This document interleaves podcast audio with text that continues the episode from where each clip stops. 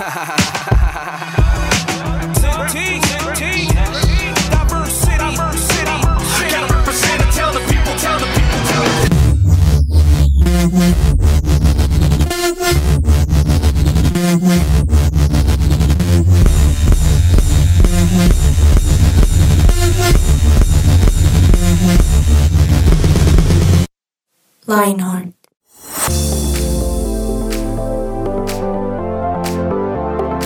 Hola a todos, ¿cómo están? Bienvenidos una vez más a este podcast tan increíble, 180 grados con Lionheart.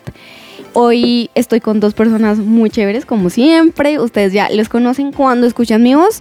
Son los que generalmente eh, me acompañan. Así que le doy la bienvenida a Juan Pablo Usme y a Verónica Landines. ¿Cómo están? Hola Nati, bien, bien, gracias. Ya en diciembrito, en diciembre. Diciembre. Y Súper bien, Nati. Yo estoy de acuerdo con Juanpa. Qué rico diciembre. Sí, Vacaciones, Navidad, buñuelos. familia. Exactamente, la verdad es que es una época muy chévere, es una época en donde salen todas las tradiciones, ¿no? Por ejemplo, en la familia de mi novio, el día de velitas es como el más importante del año. ¿Por qué? Porque les voy a contar, imagínense que ellos de chiquitos le preguntaban a la mamá como, pero ¿por qué nosotros no podemos encender velitas? Y ella decía como, ay, me parece que eh, no es tan chévere que ellos vean que todos los niños están haciendo eso y ellos no. Entonces ella lo que hizo fue un evento que se llama Enciende una luz y es encender una luz por una persona que necesite a Jesús. Pero es un Oh. evento espectacular, o sea, dura como siete horas en donde hacemos galletas, es el concurso de quién hace la mejor galleta, eh, como estas cosas de, de las velitas, lo que, lo que bota, como la, cera. la cera. Ha- eh, hacen bola- bolitas enormes, entonces literal, eh, mi novio tiene una bola de cera como es de los ocho años y la tiene súper grande, entonces es esa tradición y bueno, y encender una luz también por una persona que necesita Jesús. ¿Ustedes qué tradiciones tienen ahorita como en esta época navideña? Yo siempre la pólvora. Yo, yo siempre la pólvora desde que tengo uso de razón y mayoría de edad.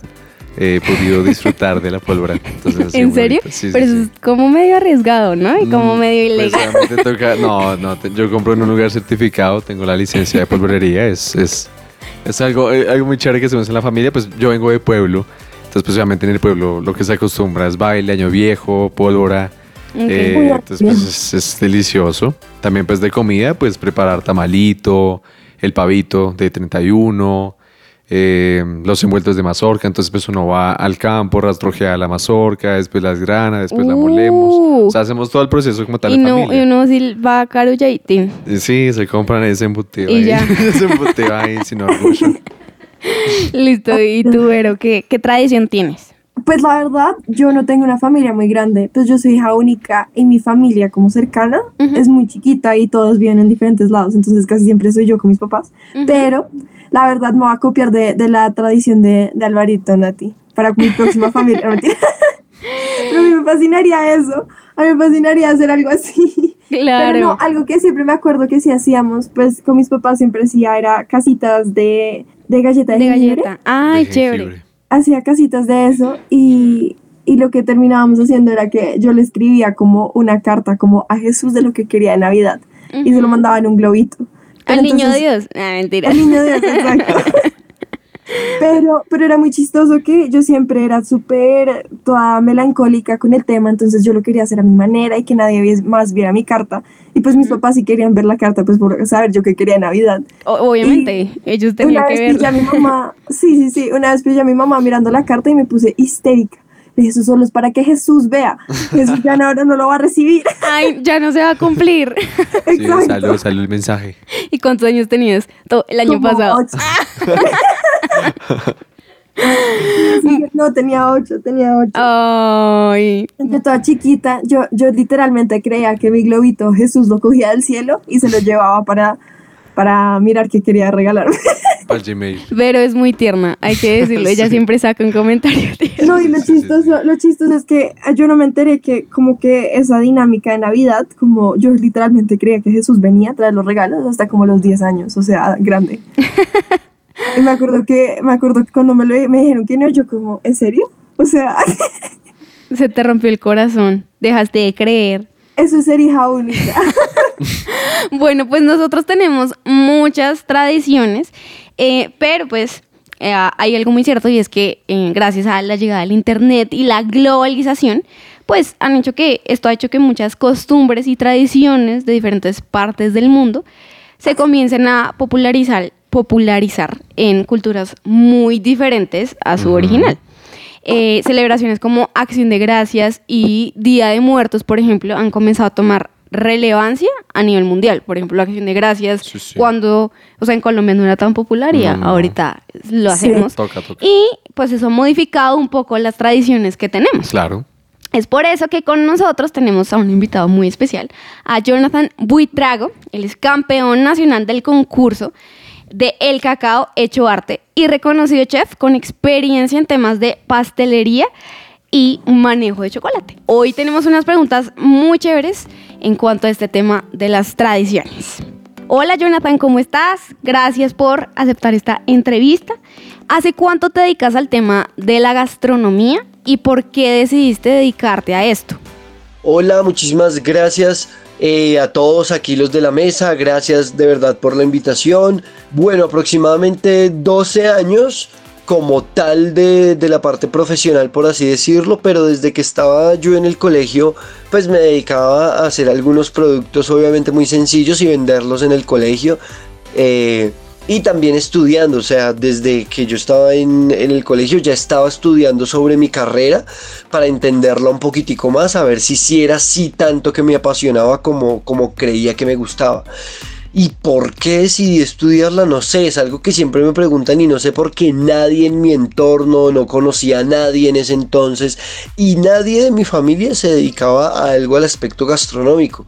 De verdad que, no sé, me, me gustaba cuando iba a diferentes hoteles de viaje y demás, eh, cuando veía pues esa cocina a, otro nivel, eh, esos platos tan bien preparados, como tan diferente, no sé, siempre me llamó la atención pero era algo como interno que fue naciendo de mí porque de verdad nadie en mi círculo social o familiar se dedicó nunca al tema gastronómico. En estas épocas de fechas navideñas, ¿qué recomendaciones podrías darnos para platos especiales para disfrutar en familia? Bueno, yo creo que lo más importante es que hagamos lo que nos gusta y que compartamos en familia. O sea, si podemos, entre todos preparar la cena o bueno, o entre algunos preparar la cena, involucrarnos eh, un poco más de lo acostumbrado, que ese sea muchas veces el plan familiar, que cocinemos todos juntos porque es un momento de diversión, de esparcimiento, eh, de cómo conocer culturalmente a la otra persona si de pronto no la conocemos mucho porque a veces en la cocina nos enseña ese tipo de cosas, cuáles son los gustos de la persona, eh, pero como tal recetas yo creo que es algo tan grande y sobre todo en nuestro país, cada región tienen algo diferente, algo autóctono, una manera diferente incluso de prepararlo. Entonces yo creo que más la receta es el compartir, eso hace la cocina en la familia, eh, compartir, que unos hagan las compras, que uno, eh, entre otros hagan el prealistamiento, entre otros ayuden a cocinar, eh, entre todos obviamente después organizar, que es la parte a veces menos divertida, pero pues si lo hacemos entre todos es rápida y pues también puede generar de, de, de esparcimiento familiar. Entonces de pronto no tanto una receta, sino que, oiga, yo nunca he colaborado en la cena familiar, esta vez lo voy a hacer. Dígame si nos dirán muchos, no, pues que yo no sé nada de cocina. Bueno, no importa, eh, me voy a involucrar y eso hace que las demás personas también nos cojan como más aprecio porque dirán, vea, este no es un recostado, sino que también está colaborando y pues que también compartamos todos. Entonces es más eso, compartir, entre todos ayudar y de pronto no tanto una receta. Tú que has estado pendiente de estos temas, ¿has visto algún cambio en las tradiciones gastronómicas colombianas? Sí, claro, un montón. Eh, y por varias cosas. Primero por la globalización. Digamos que hoy en día podemos conseguir ingredientes de casi todas partes del mundo. Entonces a la gente le gusta explorar cosas nuevas y, intentar cosas nuevas. Entonces eso ya ha hecho que, que pues la gente explore gastronómicamente nuevas cosas y también el crecimiento gastronómico con escuelas, preparaciones en otros países, o sea, que, te capacitas en otros países eh, y vienes y implementas eso en, en Colombia y se han abierto nuevos restaurantes con nuevas tendencias. Entonces eso ha hecho que cambie un poco la tradición, digamos que la globalización eh, otra cosa también que ha hecho cambiar la tradición gastronómica en nuestro país son las tendencias, las redes sociales, o sea, ¿en, qué sentido? La gente dice, oiga, qué interesante lo que comen en Francia, en Italia, en Estados Unidos, me gustaría probarlo aquí en Colombia, pero pues no tengo eh, eh, tampoco el dinero para viajar a otros países, entonces eso ha hecho eh, que vean esas recetas de otros países y vengan y las preparan aquí en Colombia, les gustan y hoy en día van a restaurantes donde tienen platillos de todo el mundo, ¿cierto? Lo vemos mucho en Villa de Leyva, por ejemplo, que hay restaurantes casi de todo el mundo. En Bogotá también hoy en día encontramos restaurantes prácticamente de todo el mundo, desde, claro, sigue muy lo autóctono colombiano, pero también he ido a restaurantes muy asiáticos, muy italianos. Em, entonces sí ha hecho las redes sociales que ver qué es lo que comen las personas de otro mundo les parezca súper interesante. También em, un poco la llegada de nuestros hermanos venezolanos ha hecho que en Colombia se genere lo que conocemos en alta cocina como comida fusión, que quiere decir que dos países cercanos que empiezan a tener migrantes de algún lado y de un lado y el otro, pues empiece a combinar un poco su, su cocina. Y por ejemplo, en la región la más famosa es la Tex-Mex, que es la comida Tex-Mex, para los que no conozcan, la comida México-americana, ¿cierto? Que es la comida entre la fusión entre la comida mexicana y la norteamericana, que han habido migrantes, entonces eso genera una cocina fusión y eso está empezando a pasar mucho en Colombia. Eh, y la exploración gastronómica también, la gente tiene nuevos hábitos alimenticios por cuidar su salud. Entonces también han habido cambiando muchos temas de harinas por nuevos ingredientes más saludables o preparaciones más saludables como menos fritos y productos más horneados. Eh, menos azúcares, ¿cierto? Por otros tipos de azúcares con menos carga calórica. Entonces en ese sentido se ha cambiado mucho porque hoy en día tendemos a cuidar más nuestra salud y obviamente parte fundamental de eso es la comida. ¿Qué diferencias puedes ver entre los platos que comían nuestros abuelos y los que buscan los jóvenes hoy en día? ¿Crees que hoy ya no, nos cerramos tanto a la tradición y nos expandimos a más partes del mundo? Sí, claro que sí. Eh, como les comentaba anteriormente, hoy en día los hábitos alimenticios han cambiado muchísimo. Antes pues se consumían muchas harinas, hoy en día se ha mermado mucho el tema de la cantidad de las harinas, incluso de las porciones. Antes nuestros, pues, nuestros abuelos, nuestros padres comían platos que, mejor dicho, se desbordaban, ¿cierto? Y hoy la tradición es todo lo contrario, que sobre mucho plato blanco, o sea, que se vea mucho el plato. ¿Cierto? Por más elegancia, por más estatus, incluso hoy en día los jóvenes solo por tomarse la foto para el Instagram eh, y demás, pues quieren que su plato también se vea muy bonito, que es algo chévere, que es algo interesante porque eso es, eso es la gastronomía, es arte. Eh, y también probar cosas diferentes. El joven hoy en día se aburre muy fácil, entonces le gusta estar probando diferentes, ir a diferentes restaurantes eh, apenas tenga la posibilidad, incluso entre muchos hay el plan de, bueno, cada ocho días ir a probar un una comida diferente, un plato diferente, porque son experiencias lo que los jóvenes de hoy en día buscan. Eh, experiencias gastronómicas es algo fundamental. Un restaurante, una pastelería que no esté ofreciendo eso, pues se puede ir quedando rezagada porque pues nunca los jóvenes le van a dar la exposición en redes sociales, que es lo que necesitamos. Entonces es lo que tratamos de hacer platos muy artísticos y con mucho, eh, con mucha experiencia para que pues después eh, el joven comparte eso en las redes sociales y también el tema de la alimentación. Quieren estar comiendo comida eh, mucho más saludable, ¿cierto? Para poderse pues cuidar y, y, que haga sentido el ejercicio que se hace, que haga sentido pues toda esta nueva tendencia que se está dando como del mundo saludable. Hay mucho más personas veganas, personas con dietas keto que antes, cosas que aquí en Colombia pues la gente ni sabía que era. Bueno, muchas gracias Jonathan por responder todas nuestras preguntas. Finalmente quisiéramos preguntarte cómo podríamos buscarte en redes sociales, cómo apareces en Instagram, Twitter. Eh, cuéntanos sobre eso.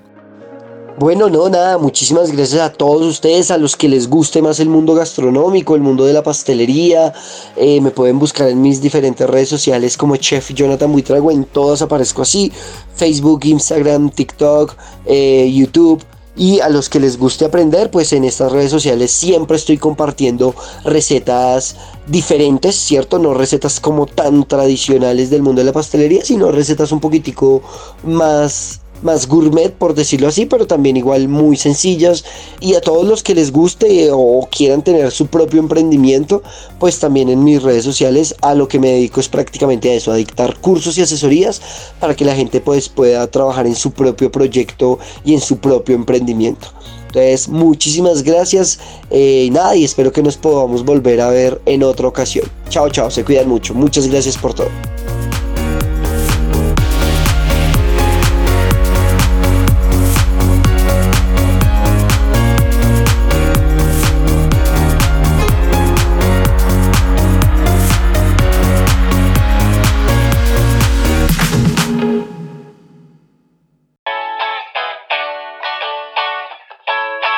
Somos su presencia radio.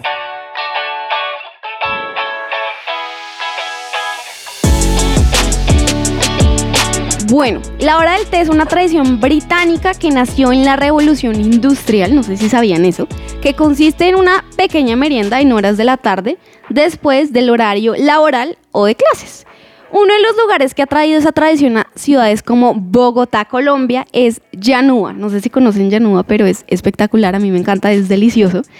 Es una cadena de restaurantes con más de 75 años de historia en la ciudad y que fundó el primer salón de té absolutamente europeo en Bogotá.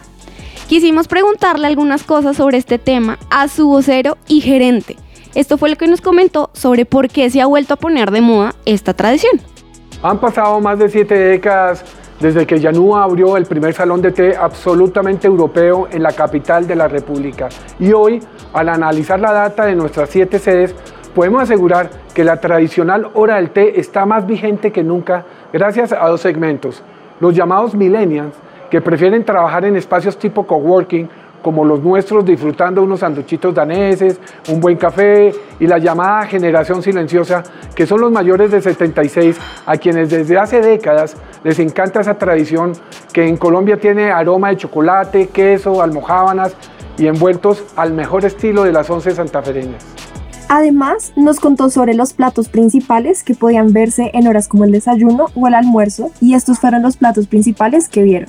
Bueno, nosotros tenemos una gran variedad al desayuno, por ejemplo, se puede encontrar en la misma mesa una changua, o como por ejemplo podemos tener unas tostadas a la francesa, podemos tener un tamal tolimense o podemos tener un parfait. Adicionalmente a la hora del almuerzo podemos tener desde una lengua en salsa hasta unos langostinos al panco o un róbalo, por ejemplo, en salsa eh, marinera. Eh, en las pastelerías tenemos lo mismo, tenemos desde unas brevas con arequipe, una cuajada con melado, y también tenemos eh, la red Dedbel o tenemos eh, nuestro ponqué negro, que es uno de nuestros productos estrella. Tenemos claro que Yanuba es un lugar reconocido principalmente por su larga historia, pero también porque suelen resaltar que tiene cuatro generaciones sentadas a la mesa, y ellos creen que es por la siguiente razón. Bueno, sí, constantemente aquí en Yanuba vemos cuatro generaciones sentadas en la mesa, y lo eh, sucede por una sencilla razón, porque hemos sido fieles a, nuestras recetas.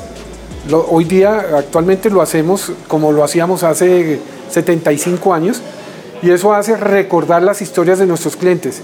Adicionalmente, o escuchamos a todos nuestros clientes y sobre todo las últimas generación para poderles brindar nuevos platos, nuevas recetas que para ellos también sean muy ricas. Bueno, ¿qué opinan ustedes de esto tan increíble que acabamos de escuchar? Estos lugares con una tradición tan grande y que han visto esos cambios. Porque digamos que uno podría pensar, bueno, llevan 75 años haciendo lo mismo, quizá hacer lo mismo en un punto va a dejar de funcionar. Pero en este caso es lo que él nos comenta, que ha em, podido abrazar o tener cuatro generaciones en la mesa y que a todos les encante, por ejemplo, ese sabor. En este caso la monotonía tiene un lugar bonito. Exactamente. Yo Ah, ¿Yo what? No sabía de qué hablabas. ¡Qué poeta! Obvio, claro. La monotonía. ¿Tú qué opinas, Berito? Yo creo que, yo creo que es impresionante, pero es muy lindo. O sea, eso como que hoy en día está muy popular lo que es vintage. No sé si saben, pues, qué es lo que en realidad que es antiguo, que es considerado como que eh, tradicional.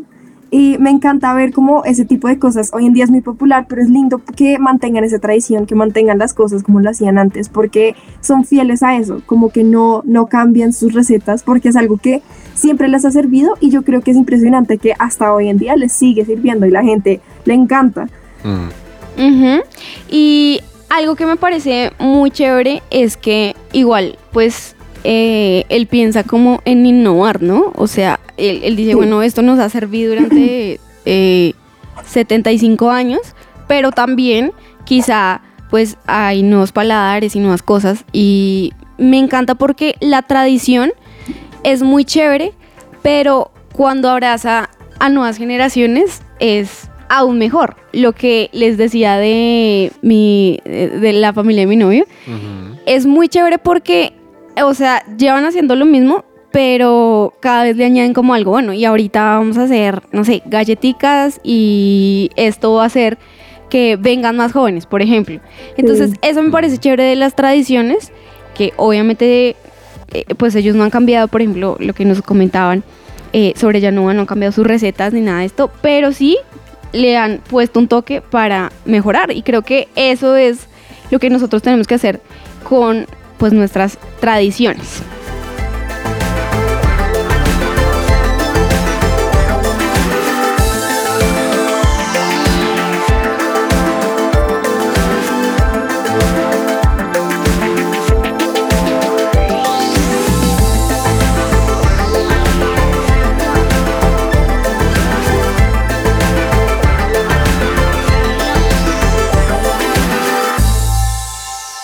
Su presencia radio te acompaña. Lo que Dios tiene Para ti.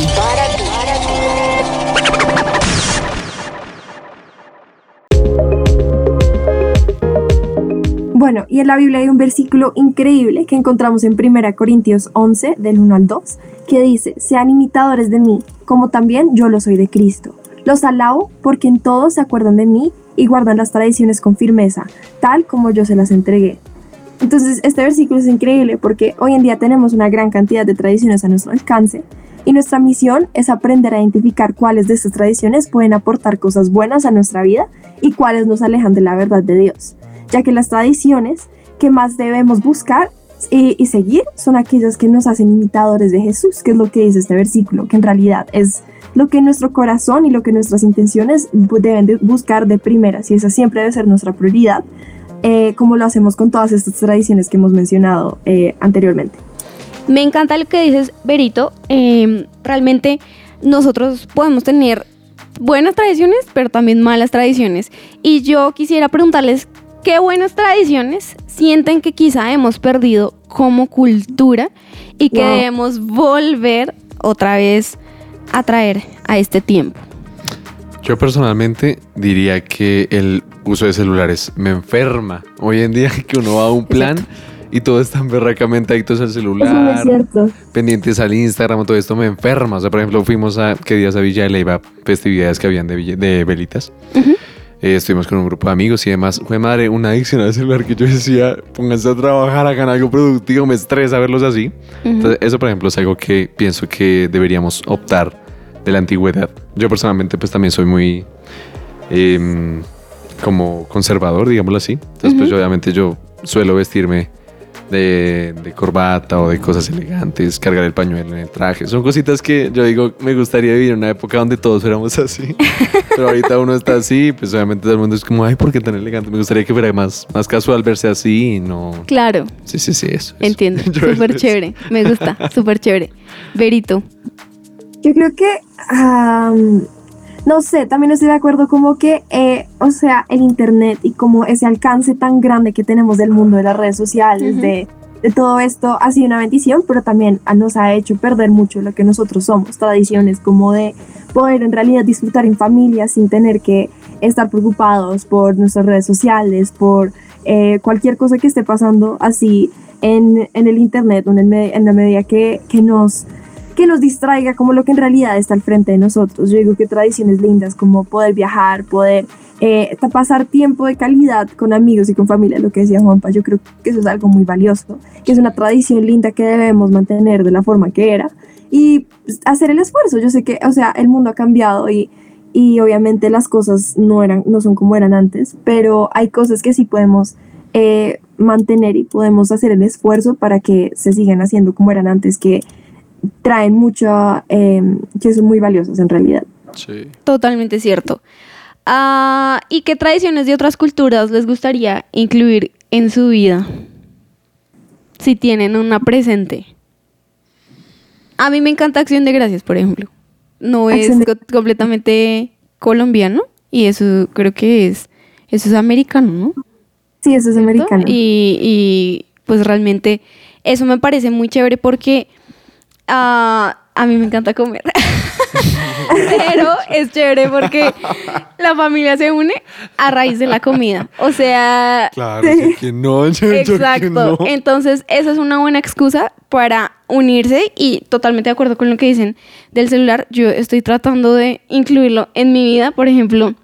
Estoy tratando de, bueno, cada vez que vaya a desayunar o, o- o a comer o a cenar, lo que sea, voy a dejar el celular Amén. así esté sola. Porque yo digo, bueno, voy a concentrarme en lo que estoy haciendo, estoy comiendo. Alimentando. No estoy haciendo otra cosa. Entonces, estoy trabajando en eso y bueno, esa es una tradición que, que quisiera tener por siempre.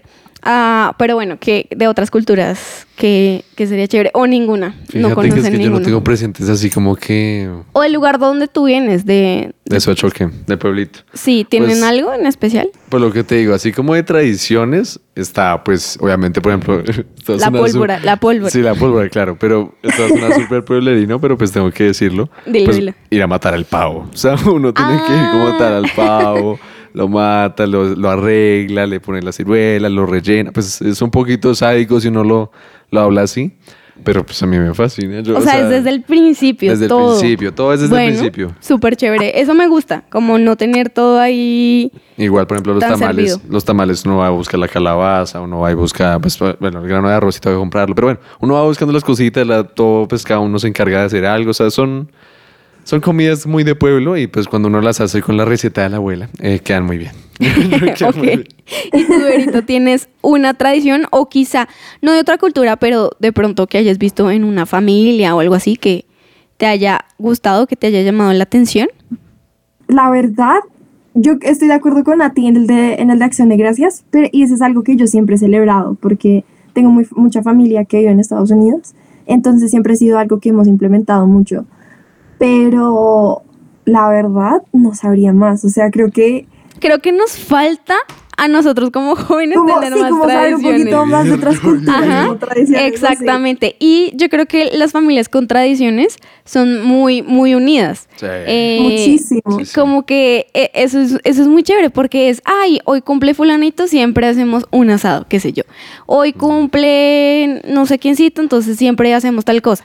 Entonces eso me parece muy, muy chévere porque creo que las tradiciones nos unen, pero bueno, hay algo muy... Ay, bueno, ¿sabes qué? Sí, una rápida que sí te digo, Nati. La Dale. verdad, pensando también como en tradiciones gringas, es muy interesante ver, eh, yo he pasado unos 4 de julio en Estados Unidos, que es el Día de Independencia allá. Sí. Y más allá como la, o sea, como todo el tema patriótico que tiene el país y pues como de celebrar su día de, de- de independencia son como las tradiciones chéveres que ten- tienen, como allá tienen un montón de pólvora, como que todos se reúnen, es verano, es como un momento como para ir a un parque, como hacer asados, como... eh, en realidad yo creo que en Colombia no se celebra tanto el tema del Día de la Independencia, es como un día, un festivo. Uh. Creo que acá no somos No, muy, muy patriotas con No, literal, es que acá los festivos es eh, dormir y ya. Es, Y ver películas. Exacto, no es como algo tan simbólico. Entonces creo que debemos empezar a tener tradiciones, sobre todo nosotros como jóvenes. Me parece muy chévere empezarlas a implementar porque esto en serio une. Y la verdad con lo que yo quisiera cerrar es que pues la Biblia dice que nos conocerán o conocerán que somos sus discípulos por el amor que nos tenemos los unos a los otros. Entonces creo que nosotros, como cristianos especialmente, no quiero decir que sea algo bíblico ni nada, pero creo que somos los que más deberíamos tener tradiciones. Si nosotros vemos el pueblo judío, era como, wow, eh, la Pascua, wow, eh, Sí, sí. logramos esta victoria y siempre había una celebración y una fiesta, así que la celebración es la fiesta, es de Dios. Es que yo digo que las tradiciones hacen perdurar las cosas. O sea, Total, lo, lo totalmente. ejemplifico como, por ejemplo, un vino. Uno cuando tiene la tradición de enterrar el vino, de añejarlo, de tenerlo así, se valora, se vuelve tan, tan preciado que uno dice como, uy, no, lo destapo solamente en una ocasión especial. Y eso es lo que quiere que sea una familia, que sea como tan especial por tanto tiempo que se han conservado haciendo lo mismo, o sea, por perdurar en la tradición. Exactamente. Entonces, pues este fue nuestro tema de hoy, tradiciones, pero que la tradición más, más importante no importa eh, si es alrededor de la comida o lo que sea, y es que todos estos momentos nos acerquen a Dios y la verdad es que estar con personas, compartir y amarnos los unos a los otros nos hace cada vez más discípulos de Jesús. Eso fue todo por el día de hoy, nos despedimos y esperamos que puedan empezar a tener más tradiciones. Amén. Chao. Chao.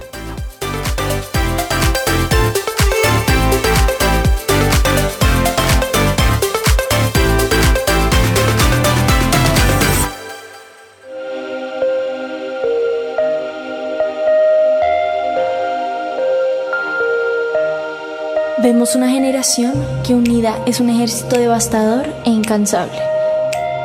Un ejército que lucha sus batallas con ojos cerrados. Vemos una generación que al salir el sol ellos salen con él. Su motivo, expandir su nombre. No descansarán hasta que cada corazón viva por Jesús.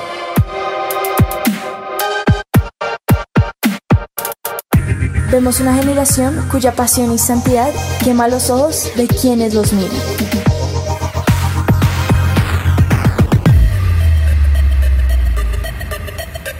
Vemos un ejército que no le teme a la muerte, porque saben que sus vidas están en la mano de Dios.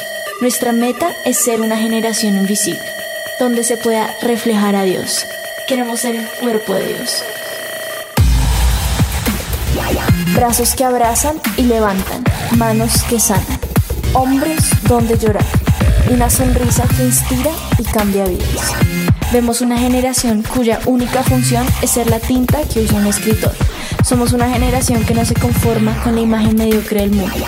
Vemos una generación cuyo corazón sigue al león y un ejército que no le teme a los Dios. Somos Lionheart.